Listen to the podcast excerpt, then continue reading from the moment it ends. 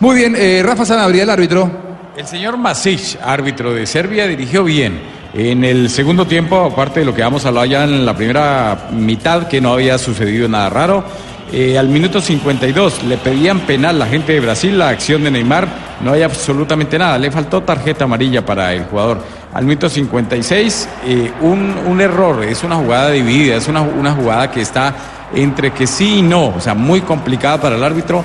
Él no la da, el VAR la revisa y al final deciden, con mucha discusión, porque veíamos cómo en el VAR discutían entre ellos y no se ponían de acuerdo. Se demoraron bastante y decidieron que no era pena máxima. Para mí era penal y eso hubiese podido cambiar el, re- el resultado, el mismo partido, porque eh, era minuto 56, faltaban más de 30 para acabar el partido. Ahí había sido otro cuento. El árbitro en general, siete puntos, los del VAR no se quisieron comprometer nuevamente. En Acate Motos hay una moto para ti. Visítanos, llévate tu moto, presenta tu cédula en nuestros puntos de venta a nivel nacional y te decimos como Acate Motos. Harina, farallones, hecha con el trigo de las mejores cosechas, reconocida por todos nuestros clientes desde hace más de 60 años, pero ofrece los más altos estándares de calidad y rendimiento inigualables. Vive la emoción de este partido con Zapolín, que más rendimiento, cubrimiento, duración. Zapolín, la pintura para toda la vida, un producto Invesa. Fabito. En el Mundial pasado, en 2014, se acabó aquella mala racha de los eh, europeos que no habían podido ganar nunca en un Mundial eh, realizado en América, eh, con el título de Alemania. Pues se mantiene todavía la racha de que un americano pueda ganar en Europa, porque ya están todos por fuera. Ya, bueno, Suecia en 1958 cuando ganó Brasil. Claro, fue el único Fue la único, historia. el único. Pero después, a partir de ese momento, ningún sudamericano ha podido ganar en tierras europeas. Eh, y esto se va a mantener porque ya con este salió el último suramericano que quedaba con Lamentablemente. Lamentablemente. Ahora, mm, fue mucho más el, el equipo belga, mucho más. Y yo creo que en este momento, Juan, estamos viendo al que es, por lo menos hasta ahora, hasta hoy, el mejor jugador del mundial, que es Eren Hazard. Es se verdad. Puede, se puede llevar ese trofeo en este momento. Eh, es el hombre que le da la pausa, es el hombre que le da velocidad también en los contragolpes, es el hombre que, que tiene visión para poner un pase certero, es el hombre que, que tranquiliza a este equipo también en los momentos difíciles, defendiéndose con el balón porque la sostiene, eh, contragolpea, ha- hace todo bien Eden Hazard. Y hoy fíjese que también hay que quitarse el sombrero ante el director técnico Roberto Martínez, porque le apostó a un hombre muy poco técnico, eh, un hombre diferente a lo que es el equipo belga, eh, que tiene buen pie. Se la, apuntó- se la, se la jugó por, por Felaini y Felaini Jugó muy bien. sí, jugó muy Nunca bien. entró en ningún partido de, de- en, el, en el- Nunca había sido titular No, en este titular, mundial.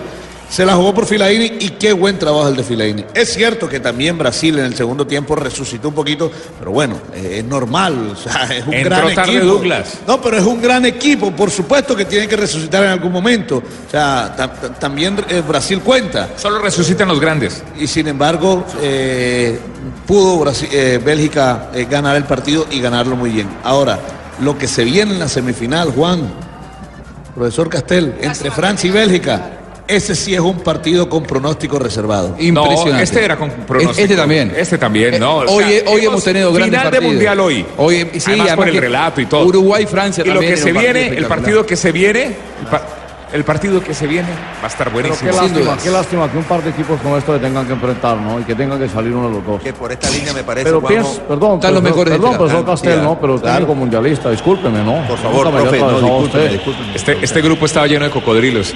Pocas- ya me, aventuro a decir que uno de los dos campeones de esta Copa del Mundo es o Francia o Bélgica. El de este lado. El este partido, lado. la Cualquiera. semifinal más vistosa en el papel. Del otro lado sería Croacia-Inglaterra. Sí. Sí, pero no, a Pero cualquiera vamos, a, esos pero vamos a ver si se da. Mañana vamos a ver si se da Mira, eso. Fabito, cualquiera de esos que pase del otro grupo, es- uno de estos dos equipos lo pela. Lo que Lo sí pela. van creciendo las posibilidades, las probabilidades de que haya un campeón inédito. Ah, de sí. este lado tenemos un semifinalista inédito, como es Bélgica, nunca fue campeón, Sí. sí. lo fue Francia en el 98, y del otro lado, de cuatro seleccionados hay uno solo que fue campeón, Inglaterra. 66. Suecia nunca fue campeón, Rusia nunca fue campeón y Croacia nunca fue Es campeón. más, Pocas- Juanjo, del otro lado, ninguno fue finalista, siquiera finalista. Es verdad. No, sí. No, solo Inglaterra, por- aparte de Inglaterra. Finalista, Suecia. Finalista. Suecia Ahí fue finalista. uno- Contra- ahí Contra, es- contra Brasil, precisamente. ahí es donde le da rabia a uno que hubiera podido pasar a Colombia y había sido campeón. El profe estaba en ese partido. El profe está en el partido del 50 y qué. Lo vio, lo vio, lo Sí, vio. claro, lo claro. vio. Él vio a Pelé en ese Pocas cosas son tan versátiles como la carne de cerdo. Conoce estas y muchas más recetas en porcolombia.co. Come más carne de cerdo, pero que sea de cerdo la de todos los días, el propio Violén. Los colombianos se unieron y se pintaron de amarillo por nuestra selección con Águila. Destapa del exceso de alcohol es perjudicial para la salud. Prohíbes el expendio de bebidas embriagantes a menores de edad. Ya viene Blog Deportivo. En la noche estaremos con el Camerino Mundialista. Blog Deportivo ya viene con Juanjo Buscalia, Camerino Mundialista. En la noche con eh, Tito Puchetti. Disfruta cada jugada del partido y sea el primero en tener un Motorola Moto G6 Play con Claro por solo 599.900 pesos. ¿Qué esperas? Lleva tu nuevo Moto G6 Play. Se viene un minuto de noticias y luego pegadito, Blog Mundialista, aquí en el aire de Blue Radio. En la radio del Mundial. Pégale, pégale, pégale. Dale ese balón.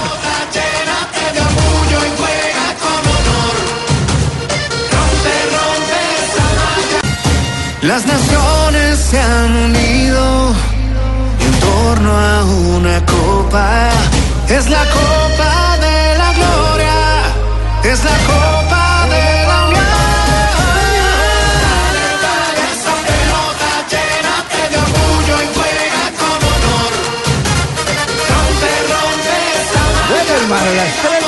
de la tarde, 10 minutos en Colombia.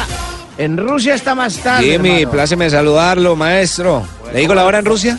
11 de la noche, 10 minutos. o sea, de aquí tengo todas las horas mundiales, hermano. Bueno, Jimmy, pero usted, sorprendidos. pero usted decía que usted dijo que, había- que iba a ganar Brasil, Jimmy. Yo no dije que iba a ganar Brasil. Yo desde el principio, antes de empezar el mundial, dije, ojo con Bélgica. Y tengo testigo a Castel. Y así también dijo que ojo con Brasil, ojo, con. Inglaterra, ojo con Colombia. No, los ojo- míos eran, ojo, los míos eran Alemania, Francia y Bélgica. Eran mis tres. Ese era mi Ya- top tres. Ya se le fue uno. Ya me fueron, no, ya me fueron dos. Ah, no, uno. Bueno, se va a ir otro. Bueno, le doy el placer, Jimmy. ¿Con cuál arrancamos? ¿Con cuál de los juegos arrancamos que tuvimos hoy en Blue Radio? Primero lo primero, hermano. Echémosle la mano a lo ¿Arrancamos primero, hablando con primero. Francia, Uruguay? Claro, hermano, hay que hablar de los uruguayos. Profesor Pobrecito. Castel, ¿cuál es su análisis luego de este juego de la selección uruguaya contra el equipo francés que ya tiene dos clasificados esta fecha? Ahí sí hubo una marcada diferencia a favor de Francia. Dos Fútbol. europeos, ¿no? Sí, más allá de- del ímpetu que siempre identifica a, a Uruguay, Francia tuvo más fútbol, tuvo momentos de una cadencia especial, correcta para manejar los tiempos, para jugar, para asociarse. Eh, Uruguay realmente generó poquísimas, poquísimas situaciones. Recuerdo nada más una, aquella estirada del arquero Loris, un cabezazo de eh, Una, pero, Cáceres. pero determinante. Una tapada espectacular. Porque era el empate uno Era por el uno. empate, claro. Pero eh, Francia lo superó en fútbol a, a Uruguay. Lo superó en Totalmente. calidad. Por en calidad de elaboración del juego, en la circulación de la pelota. Es decir, ahí, ahí hubo una marcada superioridad. Siempre decimos que hay que valorar el, el temperamento, el carácter y siempre la injundia que le pone Uruguay, pero esta vez no le alcanzó. Para, Vieron para- con las botas puestas. Sí, ¿no? sí, en su estilo. A la uruguaya, Pero esta vez fue menos productivo realmente, porque Uruguay logra eh, emparejar los partidos desde ese carácter, pero con eh, llegadas, con jugadas de Teniendo en cuenta que le faltó un gran jugador referente Como Cavani, Cavani, que hiciera eh, compañía a Luis Suárez a- en la Pero da de gusto abajo. ver eh, esos momentos de toque que hubo entre Pogba, Griezmann, el mismo eh, Tolizó. Eh, Mbappé estuvo más, más, más callado, eh, menos participativo. eh, el lateral izquierdo. Profe, pero usted cree que viendo el análisis y que no tenemos equipos suramericanos en este momento en la Copa del Mundo, Oigan, si nos sacaron a ¿eso todos. quiere decir que el nivel de ellos ha estado mejor o, o básicamente es mejor que el nuestro? Nos sacaron a Sí, todos los. O- mexicanos. no, porque, porque es que han entrado también varios apretando. El, por ejemplo, el caso de Colombia, Inglaterra, fue sobre el final, apretando el equipo inglés. Sí, pero últimamente los dos últimos mundiales han sido campeones europeos y no solamente por eso, sino que cada día aparecen nuevas eh, selecciones, por ejemplo Bélgica, por ejemplo Croacia, que eh, te- le, le denuncian al mundo que el fútbol de ellos también es una en la búsqueda Pero de la excelencia técnica. Lo que pasa es, ellos se hacen ricos en sus ligas o disfrutan sus ligas con jugadores nuestros. Ellos tienen el mismo proceso para trabajar o el mismo tiempo que los nuestros. Porque ellos están sacando la cara en esta y no nosotros. Sí, sí, es cierto. Bueno, eh, primero porque son más, ¿no? Segundo porque, porque la gente, yo no sé, tiene un prejuicio alrededor de- del fútbol europeo. El fútbol europeo en el último tiempo eh, está en la búsqueda de la excelencia técnica y la excelencia técnica eh, se busca desde más técnico y más velocidad. Si la medida que tú aceleras el juego, eh, tienes que perfeccionar la técnica y eso es lo que están haciendo y lo están consiguiendo los equipos europeos. Pero además, se han apoderado del toque-toque creativo y. que, no tenía y que supuestamente nosotros los suramericanos éramos los dueños de, ese, de, ese, eh, de esa posesión de la pelota. Hoy los equipos europeos todos elaboran el juego, tienen circulación eh, clara, eh, ágil de la pelota y especialmente selecciones como la de Francia, la de, las de Bélgica, que jugadores de mucha riqueza técnica, de mucha calidad en velocidad. Y por eso hacen la demostración o dan la demostración de fútbol que dio hoy Bélgica y que dio Lo que, Francia. pasa, lo que pasa también es que el fútbol europeo es un fútbol más organizado, lo hablábamos en estos días con Tito, creo que fue, y con el mismo Juanjo. Es un fútbol totalmente diferente en cuanto a su base. Eh, nosotros estamos muy lejos, era Juanjo, ya me acordé, estamos muy lejos con nuestros dirigentes de tener un fútbol organizado desde las divisiones menores, en la forma como llevan el equipo, la selección nacional, cómo preparan a su o escogen a su seleccionador. En eso nos equivocamos bastante los suramericanos. Sí. Tenemos mejor calidad individual, mejor condición, no tanto física, pero sí con manejo de pelota, eh, eh, colectiva, pero ellos son más fuertes en la parte física y más organizados. No tener semifinalistas me duele muchísimo. ¿eh? Que el fútbol sudamericano se quede afuera del fin de semana es un fracaso, lo digo con dolor del alma, eh, rotundo de la Conmebol. Rotundo, ¿afecta rotundo. No recuerdo algo así. En las ¿Sabe posiciones de, la- de las selecciones, ¿afecta algo eso? ¿Nos pueden mandar más para abajo los sudamericanos? Eh, sí, sí, nat- naturalmente en el ranking FIFA sí, Esa, porque esa se, se- se- hay puntos, hay un coeficiente que eh, naturalmente incide si tuviste un buen mundial o un mal mundial. Eh, además, además, esto pensando en el Mundial 2022, en donde seguramente va a ser con 48 equipos y donde se va a hacer un nuevo reparto de, de- los cupos, no es bueno para el fútbol sudamericano no tener semifinalistas. ¿Por qué, don Juanquito? Y porque el respaldo era eh, en el Mundial pasado, por ejemplo. De los cinco seleccionados de Sudamérica, los cinco accedieron a los octavos de final. En este ya no, en este 4 de 5. Ya ahí tuviste un declive. Y tuviste un finalista el año pasado, en el Mundial pasado, y tuviste dos semifinalistas en el Mundial pasado, que fueron Brasil y Argentina. En este caso no tenés ni siquiera semifinalistas, no te pasaron todos a los octavos de final. Me parece que eso lo que hace es eh, desvanecer un poco los argumentos de la Colmebol de pedir dos cupos más pensando en el próximo Mundial. Juanjo, y con respecto a lo que dijo Rafa, y coincido en que la organización, obviamente la organización, el poder económico y todas estas cosas están allá. Sin embargo, creo que la gente en Sudamérica se está quedando con el viejo eh, pregón de que aquí están los talentosos.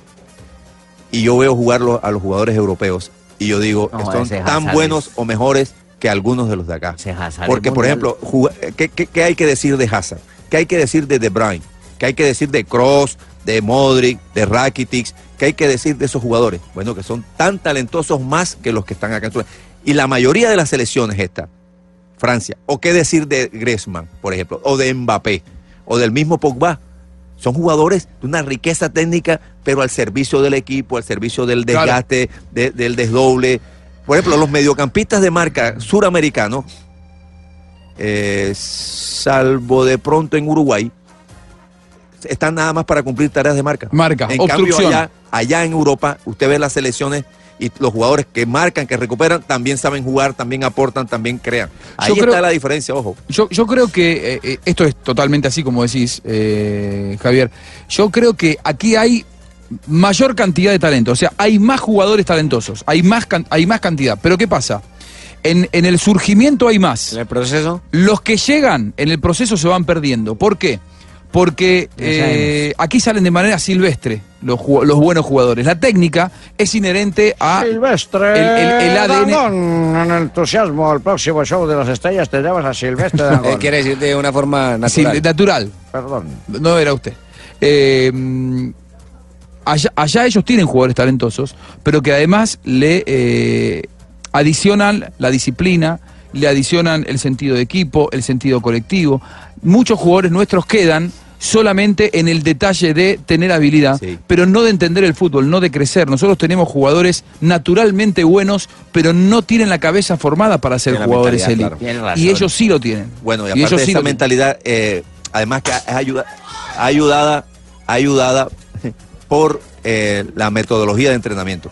El método de entrenamiento que, utilizan allá, yo creo que hay que copiar algunas cosas porque aquel método de entrenamiento lo que le hace es enseñar al jugador a entender el juego precisamente, a solucionar situaciones, recrear situaciones del juego, traerlas al entrenamiento para que él aprenda a jugar, aprenda a solucionar situaciones reales de juego, no a correr, porque la gente cree que los europeos eh, entrenan corriendo. Y, es- y eso es lo que menos hacen. Ya no es así, hace Pero hace tiempo que no es así. rato, Una- claro. Ra- Rafita, una pregunta. De los clasificados, ¿influyeron los arbitrajes? Los que hoy tenemos en semifinales. Pues hay que revisar, porque es que... Pero hacía memoria, lo- sé que lo Oh, estoy tirando como abuelo dice, pájaro. a la guerra. A- a- abuelo pájaro, los ingleses eh, Ese es claro, porque nos influye tocó. con el con Colombia, ese es uno.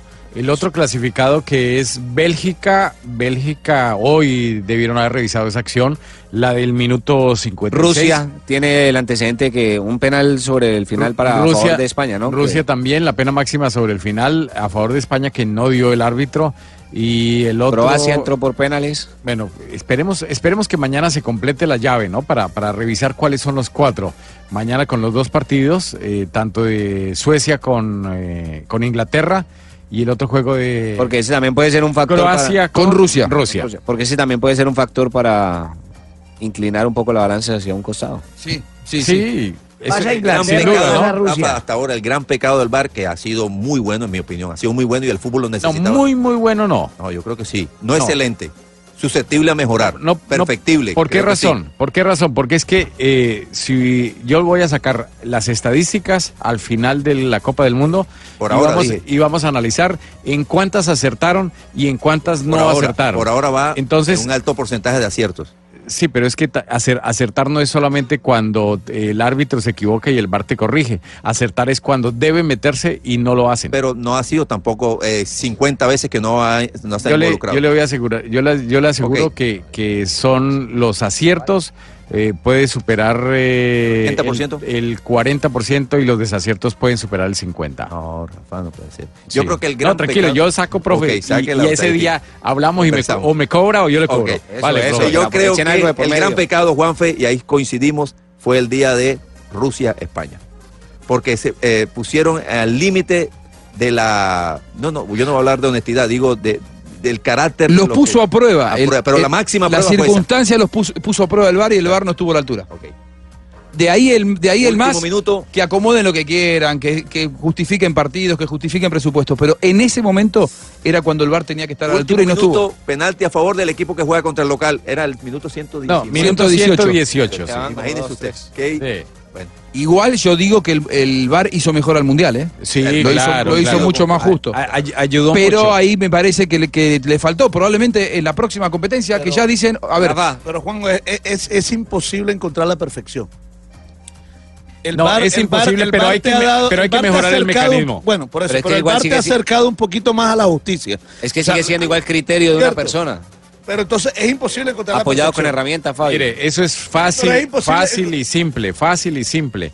No hay que traer 8 o 10 personas y meterlas a un sitio, a una cabina. Ok, sí, y las estar traigan para que No, empleo, no, no, eso no sirve, eso no sirve. Tantos criterios lo vimos hoy en la jugada del minuto 54, donde ellos, entre ellos discutían. Entonces, ¿cuánto crees que Entonces, debe ser? No, no, manos no, dañan no, el no, no. sancocho, solo. decía mi abuela. Hay, hay, que, hay que tener dos personas para eso nada más. Dos personas. Una que revise las jugadas del árbitro central y otro que sea especialista en la asistencia. Pero, Rafa- Y que el árbitro salga y revise él mismo también para corroborar cualquier situación cuando tenga que salir. Ra- cuando no sea demasiado clara, cuando Rafa, esté dividida. Y lo otro es que hay que darle la posibilidad a los equipos que tengan una por tiempo.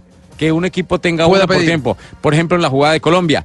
eh, le pidieron. Yo hablé con los muchachos del, del- de- del cuerpo técnico de la, de la selección Colombia con un allegado ahí y me dicen que los jugadores le pidieron al árbitro, le rogaban al árbitro que revisara el bar. Pero es no que lo se ve, la revisar. imagen se ve cuando ellos le hacen Entonces, señas la- en entonces, la- la Si la el equipo penalti. tiene el derecho, pues es obligatorio el árbitro hacerlo revisar y puede cambiar la situación. Es verdad. una- una- un detalle final, pero es que vendieron que el bar tenía, cada integrante tenía su función, ¿no? Que Sí, línea, pero, que... pero, pero mucha gente, mucha gente, mucha entonces- burocracia. Y cuando hay un poco de gente, pues los criterios y todo van a ser más difícil porque va a haber más división. Oye, y tú no puedes trabajar en ese bar, tú que tienes buen conocimiento de esa vaina, Rafa. El otro me gusta más. Eh, a él le gusta el otro bar, el, el- el barco con B larga. Eh, Sudamérica sin semifinalistas. El maestro Tavares dijo lo siguiente. Nos faltó lo que le falta a cualquier equipo cuando pierde. Nos faltó jugar mejor que el rival, que nos superó y nos ganó bien y hay que felicitarlo. Así lo vimos nosotros. Y cuando hablo nosotros lo digo literalmente, ¿eh? Porque no estoy haciendo un análisis de lo que estuvieron en el campo como para que eh, se pueda pensar que es la única responsabilidad.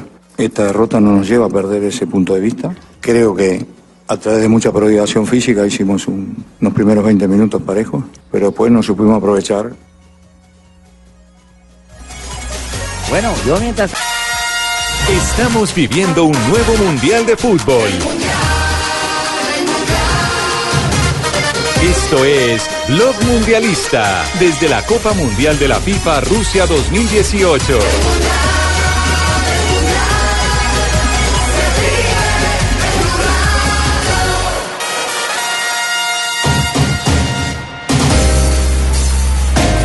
Momento especial de- del Mundial porque ya no hay sudamericanos. Eh, hoy perdió Uruguay, hoy perdió Brasil. Escuchemos al pibe Valderrama. Eh, sobre- ¿Es uruguayo? Bien, no. No, no, pero sobre Ah, el un comen- partido de Uruguay y Francia. Y es una, es una eminencia, un hombre que escuchamos y que siempre es una referencia. Listo. El pibe. Valderrama. Escúchelo, Barbarita. Sí, a ver, ¿qué dice el mono? Superior, superior, se vio, se vio más seguro, más tranquilo el equipo francés. Uruguay yo no lo vi ni una jugada clara de gol, esa es la verdad durante los 90 minutos. Cambio Francia tiene, tiene buenos jugadores, y pienso que hay que cuidar mucho los jugadores de adelante. Pogba jugó un gran partido y, y le ganó en la de ellos. Un centro arriba de cabezazo que uno hizo para ganar a los uruguayos, pero le ganaron en, en la de ellos y ese es el fútbol. Y después el segundo hubo un gol regalado. Pero como decimos nosotros, ¿cómo van a perder los uruguayos? Por arriba no pierde, pero perdieron por arriba. Qué bárbaro, ¿no? Es- increíble. Perdieron en la de ellos. El mono la tiene clara. La perdieron por arriba. Rafa, el fútbol, el fútbol sudamericano no está en este mundial en el nivel de élite. ¿El arbitraje sí?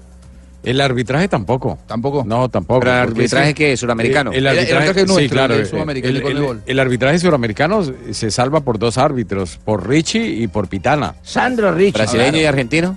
Richie de Brasil, Pitana de Argentina. Y Pitana. de Argentina. Está bien, pero ¿cuántos, ¿cuántos mejores hay que ellos en Europa? ¿Hay muchos mejores que ellos en Europa? Eh, pero pueden estar al nivel de varios árbitros, como Masich, como... Que el que dirigió hoy el partido de Brasil. Sí, como Kupers, el holandés. El holandés. Sí. Eh, Rafa, que a usted le gusta de dónde es. es Sí, le iraní. gusta, de Irán. Le, le Sí. gusta O sea, el trabajo Alireza del Fagani. trabajo. Alireza Fagani, que para mí debe ser el árbitro de la gran final. Eh, esperemos que, que pronto no pese en contra que es un árbitro de una liga que no es tan importante, ¿no? Y Rafa, que la, la hay- gente de Europa, sobre todo que tiene al, al director de arbitraje y al presidente de la comisión de árbitros, los dos son eh, europeos, uno es Colina y el otro es Busaca. Lo Rafa, lógico es- vimos, vimos a un árbitro que pitó un buen partido, uno de Senegal, uno alto, moreno. Sí, sí, sí. Ah, uno que mide así como dos metros, ¿está verdad? Diallo, Sí, sí, Diallo, creo Sí, que es. y- Diallo es, es, es buen árbitro que mide 1.91. Ese. E- Ese árbitro es bueno, pero para instancias ya de semifinales. Para mí los dos árbitros de las semifinales, uno es el mexicano, César Ramos, César que es un gran Colombia, el árbitro. que le pitó a bueno, Colombia qué el bueno partido vamos, con. Polonia. Sí, para mí ese, ese a- es árbitro de ahí. Y el otro ¿Y el de árbitro... hoy no? Para semifinales, César Ramos. Sí, César Ramos. Y el otro árbitro para mí, por la importancia que tiene, aunque ha, ha venido fallando desde los últimos dos, tres años, a mí no me gusta mucho realmente el señor Kakir.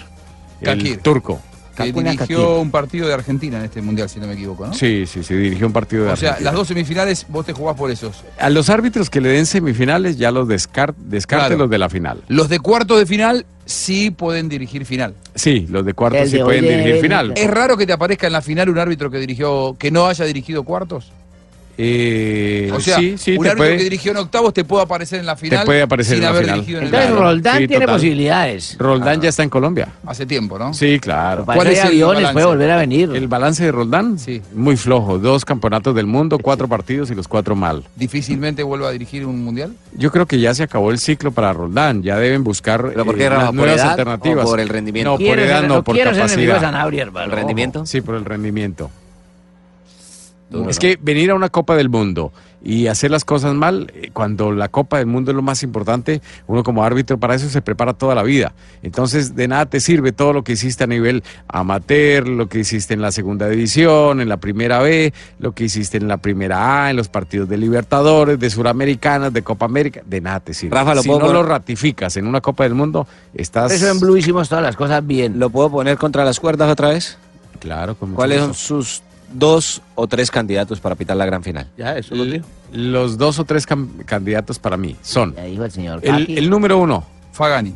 Alireza. Fagani, de El- Irán. El iraní. El, uno. número uno. Ok, el dos. El dos, Kupers. Y Que sea una final europea.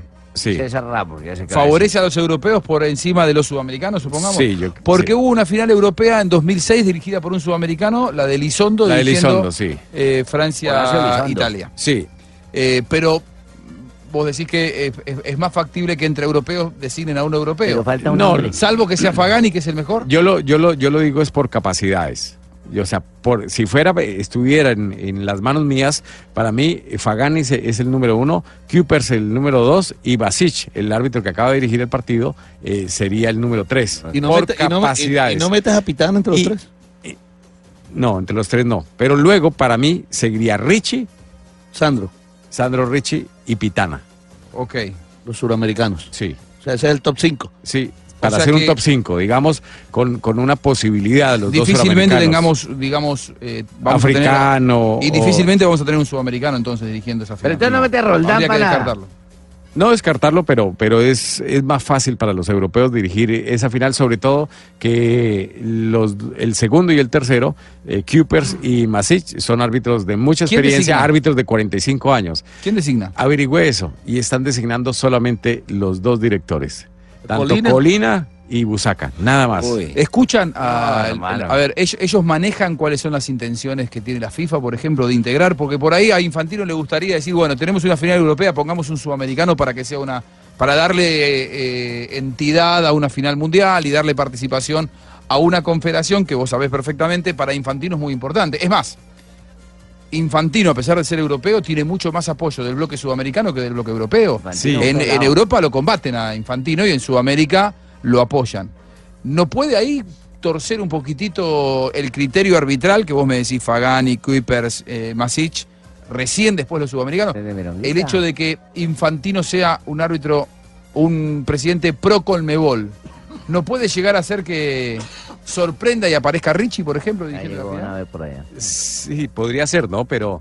eh, Si ver, es así, es porque hay un criterio Sí, más político que técnico. Completamente, pero lo que yo he sabido es que le han dejado toda la responsabilidad al director de arbitraje y al director de desarrollo de FIFA. Entonces, en ese caso le dejarían también esa responsabilidad, porque no creería que el presidente de FIFA, si él lo dice, seguramente lo van a hacer, pero que sea tan radical como para decir esa final tiene que dársela al argentino o al brasileño o un árbitro suramericano, pues serían ellos dos. Eh, yo pienso que la escogencia va directamente de los dos eh, duros del arbitraje. Muy bien, bueno, ahí pasaba entonces, veremos, veremos cuáles son entonces los, los candidatos para dirigir la gran final. Lo, ¿sí? lo- lo único que, y para ya ter- terminar la acotación en la parte arbitral, es que se notó y claramente uno se da cuenta que en Sudamérica no hay peso arbitral a nivel FIFA. ¿Por qué razón? ¿Por qué no hay peso arbitral? Porque sacaron de la comisión de árbitros tanto a Oscar Julián como a eh, La Rionda y los tienen en la, en la comisión de preparación de árbitros, de instructores. Entonces, los que están son Amelio An- Andino, el paraguayo, que fue un asistente, simple asistente y no pesa absolutamente nada. Y el otro es el brasileño, el presidente de la comisión de árbitros. Eh, Eh, CNM. eh, Wilson Cereme. Y, y Wilson Cereme, ¿qué hizo a nivel internacional? ¿Qué ¿Qué- hizo? qué- Nunca qué estuvo en una? Copa América. Nada. Nun- na- hay algunos partidos de Suramericana y otros partidos de, de Libertadores y por ahí dos, dos, tres partidos de eliminatorias. De resto no hizo absolutamente nada y se nota que no pesa ninguno. Debe volver Oscar Julián y debe volver La Rionda o meter a Baldassi que es de, de la Conmebol. 2018.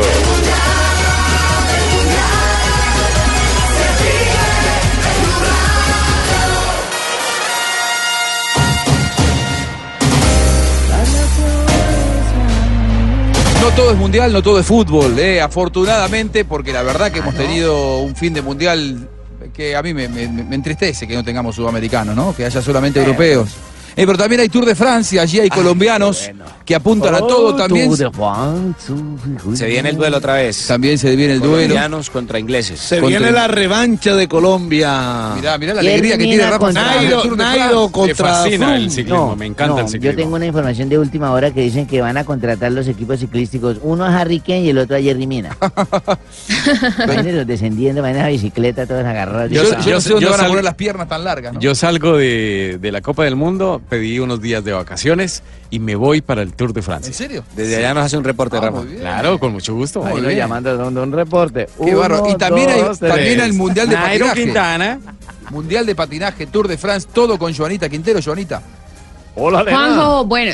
Hola, padrino. Sí, señor. Mire, vamos a tener a partir de mañana a seis colombianos en el Tour de Francia edición 105. Y atención a los dorsales para que mañana estemos pendientes en el lote. Nairo Quintana va a tener el número 71, que es la esperanza del Movistar Team. Rigoberto Urán será el líder del EF Education, tendrá el número 11, acompañado del otro colombiano Daniel Martínez, que es debutante. Darwin Atapuma, el hombre de Nariño, ten- tendrá el número 92.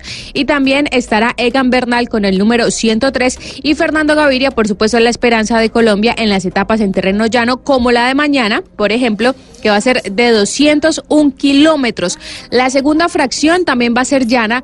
Y el próximo lunes vamos a tener la contrarreloj por equipos, que va a ser de 35 kilómetros. El primer asomo, así como pequeñito de la montaña, va a ser en la sexta etapa, porque vamos a tener tres premios de montaña de tercera categoría, uno de cuarta. Y para cerrar la primera semana de este Tour de Francia, el domingo vamos a tener la etapa en pavé, que va a tener 15 tramos en adoquines. Serán en total 156 kilómetros de esta fracción y con 21 kilómetros en pavé, con los que terminará la primera semana del Tour de Francia, donde recordemos vamos a tener seis pedalistas y donde está Nairo Quintana como una de las esperanzas de Colombia. Y a propósito de Nairo, se refirió a los abucheos el día anterior en la presentación de equipos a Chris Froome. Eso fue lo que dijo el líder del Movistar. No, no es nada agradable.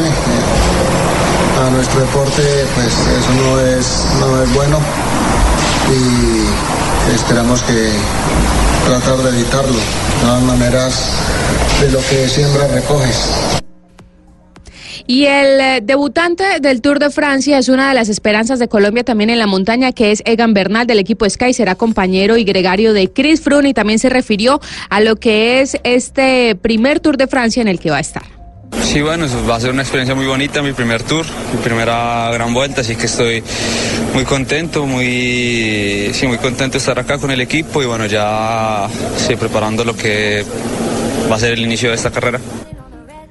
Y pasamos de la ruta a las pistas para hablar de patinaje para celebrar la victoria de la selección Colombia de patinaje de carreras en el Campeonato del Mundo en Holanda, porque la selección Colombia ha ganado 15 medallas de oro, 9 de plata y 7 de bronce en la modalidad de pista del patinaje de carreras en esta cita orbital y se ha consagrado como campeona. Pero además se han clasificado dos deportistas colombianos a los Juegos Olímpicos de la Juventud que van a ser en Buenos Aires. Gabriela Rueda en el medio fondo y Johnny Angulo también en el medio fondo, mientras que hoy en la modalidad de ruta que ya ha comenzado hemos sumado una, mm, una medalla de bronce, dos de plata y tres de oro. Por ahora esas son las buenas noticias de los deportistas colombianos en el exterior. Es Blog Mundialista desde Rusia.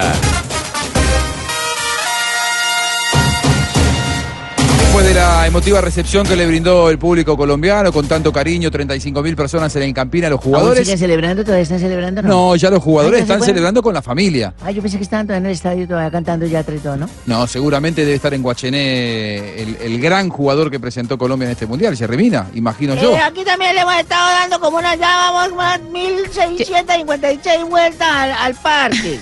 Pero yo creo que ya está mareado porque ya pidió la bolsa. Tranquilo que llega, llega mañana, Lucumí, a las 10 de la mañana va a ser el recibimiento de Jerry Mina en Guachené, se va a instalar una, una tarima para que la gente pueda estar allí, van a haber cantantes y se va a hacer el recibimiento de Jerry Mina y de Davinson Sánchez que llegaron a propósito anoche aquí a la ciudad de Cali. Y hubo un recibimiento masivo, muchísima gente en el aeropuerto esperándolos. ¿Cómo ha sido ya que todo es porque Moreno que nos han subido al carro bombero, no Jerry Mina y yo quedándole vuelta? Bueno, miren, los jugadores de la selección Colombia, por supuesto, ya han empezado a llegar a sus ciudades. Por ejemplo, a Barranquilla llegó Carlos Baque, Luis Fernando Muriel y también llegó Davinson Sánchez a la ciudad de Cali y esto le dijo a los medios de comunicación. ¿qué diría? Nos quedamos con la sensación de que eh, pusimos todo, de que en cada partido eh, quisimos dar lo mejor por Colombia, por nosotros mismos, por nuestros familiares. Después de una temporada larga donde se han jugado muchos partidos, eh, es bueno también tener ese, ese momento de pausa para retomar ideas, eh, replantear objetivos y bueno, que cada temporada sea mejor. ¿Qué pasó con Borja hoy? Y Miguel Ángel Borja, que no viajó con el equipo a Colombia, se fue para Brasil. Allá fue, eh, digamos que, examinado por los médicos del Palmeiras y se determinó que tiene un problema en el menisco de su pierna derecha y será operado en los próximos días. Esto lo dejará seis semanas por fuera. Es una pequeña interrupción, una no es. ambulatoria incluso, y esto eh, lo dejará por fuera seis semanas eh, por fuera de las canchas. Ay, don Ave. ¿Cómo anda, Don Ave? ¿Cómo están viendo aquí esta cantidad de rusas? Qué linda canción esta, ¿eh? Sí, señor, de sola, fondo lambada. La lambada, porque ya hoy llorando si fue. Yo le, me- le metieron fue la limpiada. Llorando si fue. Don Ave, ¿usted alguna vez viajó la- eh, bailó la lambada? Claro que sí, la lambida también. bueno, les cuento. eh, un día como hoy de 1974, eh, este, a ver quién fue el que hizo esa vaina. Polonia venció 1 a 0 a Brasil. Ay, Sí. oiga, o sea que están acostumbrados a perder los, los días como hoy. Eso fue en la disputa del tercer puesto del Mundial de Alemania. El gol de los europeos lo anotó Lato, siendo así el goleador del torneo con nueve tantos. Jugadorazo, El calvo Lato, Lato y Boniek. Y en el 2010, Holanda se clasifica a la final del Mundial de Sudáfrica tras derrotar 3-2 a Uruguay. Vean, los uruguayos también pierden un Es día verdad. como hoy. Y en el 2009, Cristiano Ronaldo fue presentado por el Real Madrid en el Estadio Santiago Bernabéu, donde 90 mil personas, pendejos ir a pagar para vaina, aclamaron al jugador con, eh, cambiando el Teatro de los Sueños, el Old Trafford. Claro. por el mítico estadio madrileño. Muy bien, muy bien. Y un día como hoy, ¿se acuerdan A que ver, yo les dije que yo trabajé en la aduana? usted no se equivocó, No me y equivoqué, estuve bravo, gafas. qué bien. ¿Se acuerdan que yo les dije que fui agente de la aduana? Ah, sí, también. Sí, señor, yo trabajé en la gente de la aduana. todo, ¿eh? Luego trabajé en inmigración, me dieron un puesto ahí de amigos que tengo en la política. Entonces me dieron un puesto en inmigración y llegó una señora. Entonces me dijeron, la señora, pues, le dije, señora, por favor sus datos, me dio nombre y todo. Le dije, ¿cómo, ¿cuántos hijos tiene? Me dijo, diez. Diez hijos tiene. ¿Cómo llaman? Me dijo, Bernardo. Y el otro dijo, no, todos llaman Bernardo. Todos llaman Bernardo. Le dije, ¿cómo así usted? ¿Cómo así entonces para cuando los va a entrar a comer? ¿Cómo ha sido fácil? Yo salgo y grito a todos, Bernardo a comer. Y todos entran. Y cuando quieren que entrarse, que se entren a dormir y están jugando afuera, pues yo grito otra vez, Bernardo, entren a dormir. Y todos entran. Y, pero cuando quiere hablar con uno especial, digo, no, ahí sí lo llamo por el apellido. Dios mío, Qué locura, por eh. Dios, don Ave. Qué locura. Ay, Dios mío. Vieja casquiva. Mauricio, buenas tardes. Mauricio, ¿qué apellido tiene? Cuidado, hombre, respeta. No, ¿qué le pasa? Quintero, no sea maleducado. ¿Cómo están por allá? ¿Cómo están por allá con la eliminación de Brasil? Les dio a todos una gripa la berrionda. Esa, esa eliminación se llama la gripal, yo creo, porque todos andan con gripa, con todos les duele, les pica la garganta, les pica la mula, están como, no sé qué los tienen, están como pobre Rafita Sanabria. ¿Cómo hará cuando tenga gripa para sonar el pito? Hay, hay algunos que nos alegró que haya perdido Brasil, Sí. otros que ¿Ah, no lo puso tan contento. Marina estaba. Marina está feliz, triste. Marina está feliz. ¿Te parece? Estaba, estaba triste. Pero bueno, acá hubo, hubo también, eh, eh, Rafita Sanabria me ganó, ¿cuánto me ganaste? ¿Mil, mil rublos? Eh, mil rublos. Ah, y también Sachin me ganó mil rublos. Yo fui el gran perdedor de la jornada. ¿Cuántos son mil rublos? Yo, yo jugué a favor de Brasil, mil Siga rublos. gastando como los viáticos, Son como apuestas. 40 mil pesos colombianos, más o menos. Ah, duro, Sí, igual también. Para los dulces. Sí, para, para, Ah, para son pagar la cena. No, son minucias. Bueno. cuando eliminan a Tibaquira a ver si se devuelve. Ay, doña Aurora, por, qué, por favor. Sale por penales. Tibaquirá ya está clasificado para la final, ¿eh? Está clasificado para la final. ¿No sale por penales? Está pegando en el palo, pero Sí, sigue siempre sigue pegando en el palo. Les podemos, mandar- les podemos- mandar a Sachin si quieren. Y María. Sí, mándelo para acá que hace falta. Ay, sí, Lucho, hace mucha falta. Bueno, se lo vamos a mandar, se lo vamos a mandar. Lo vimos por acá el otro día usted, señor. Sí, ¿dónde? Muy raro porque no Eh, lo cruzamos, lo, lo, cru- lo cruzamos por acá. Lo, lo Ay, cruzamos. qué rico que me Jonathan no lo- me, pa- me parece que Jonathan no llegó, no llegó a verlo. Pero bueno, ahí está, ahí está. Ahora Jonathan dice que te tenés que volver. No, no dice nada. Dice que está afuera, ¿eh? Se hace el bobo. Se está, se, está, se está por tomar el vuelo para allá, Jonathan. Eh, Acá, lo espero con letrero. pero, pero si están mandando gente, me pido a Juanjo. Señora. Señora, por favor. Bueno, espéreme, espéreme que ya voy, espéreme que ya voy. Yo estoy eliminado hace tiempo ya. Y mientras viene, vamos entonces.